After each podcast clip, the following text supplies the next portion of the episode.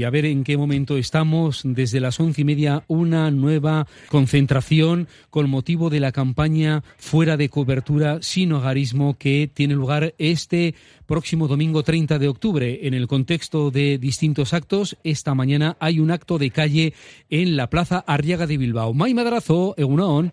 Egunon, sí, 30 de octubre, Día de las Personas sin Hogar. Como tú bien has dicho, el lema fuera de cobertura, no dejes que se dejen, que se queden fuera. Es la campaña 2022 por el Día de las Personas sin Hogar, que nadie se quede sin hogar digno, sin cobertura sanitaria, sin cobertura legal ni social, sin protección, sin recursos, sin oportunidades. En Euskadi, 2.797 personas no tienen hogar y se pregunta a la plataforma Bestevi, que ha sido convocante del acto, ¿es esta la Euskadi que queremos? Bueno, se ha leído el comunicado del día de hoy y también hemos logrado hablar con una persona que ha logrado salir del sinogarismo gracias a distintas entidades eh, que le han podido ayudar. Vamos a escuchar esta historia.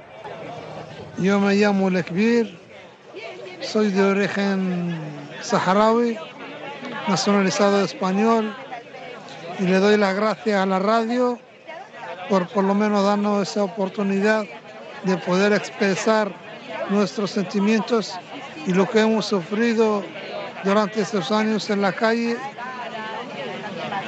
porque la calle es muy dura y gracias a, los proyectos como Chepel y como Gilcha, que están haciendo un esfuerzo tremendo bueno, desde Caritas se ha ayudado a esta persona y en el comunicado se dice que el derecho a disfrutar de una vivienda constituye una necesidad vital para el ser humano por cuanto condiciona el disfrute de otros derechos esenciales como tener un empleo, ejercer el derecho de sufragio, acceder a prestaciones y servicios públicos, escolarizar a los hijos, gozar de la cultura, compartir vivencias con familiares y un sinfín más de eh, pues, actividades que las personas sin hogar no pueden acceder. También se ha hablado del tema del empadronamiento. Sin empadronamiento no hay derechos sociales porque eres una persona que no existe, no estás reconocido.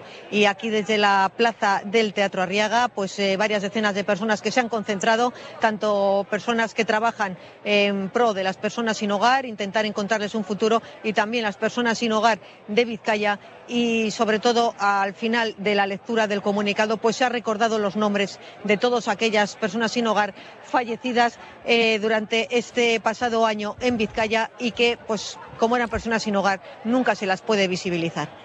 Pues muy bien, muchas gracias May Madrazo en directo desde esta convocatoria una vez más de la plataforma Beste B en Bilbao. Agur May. Agur.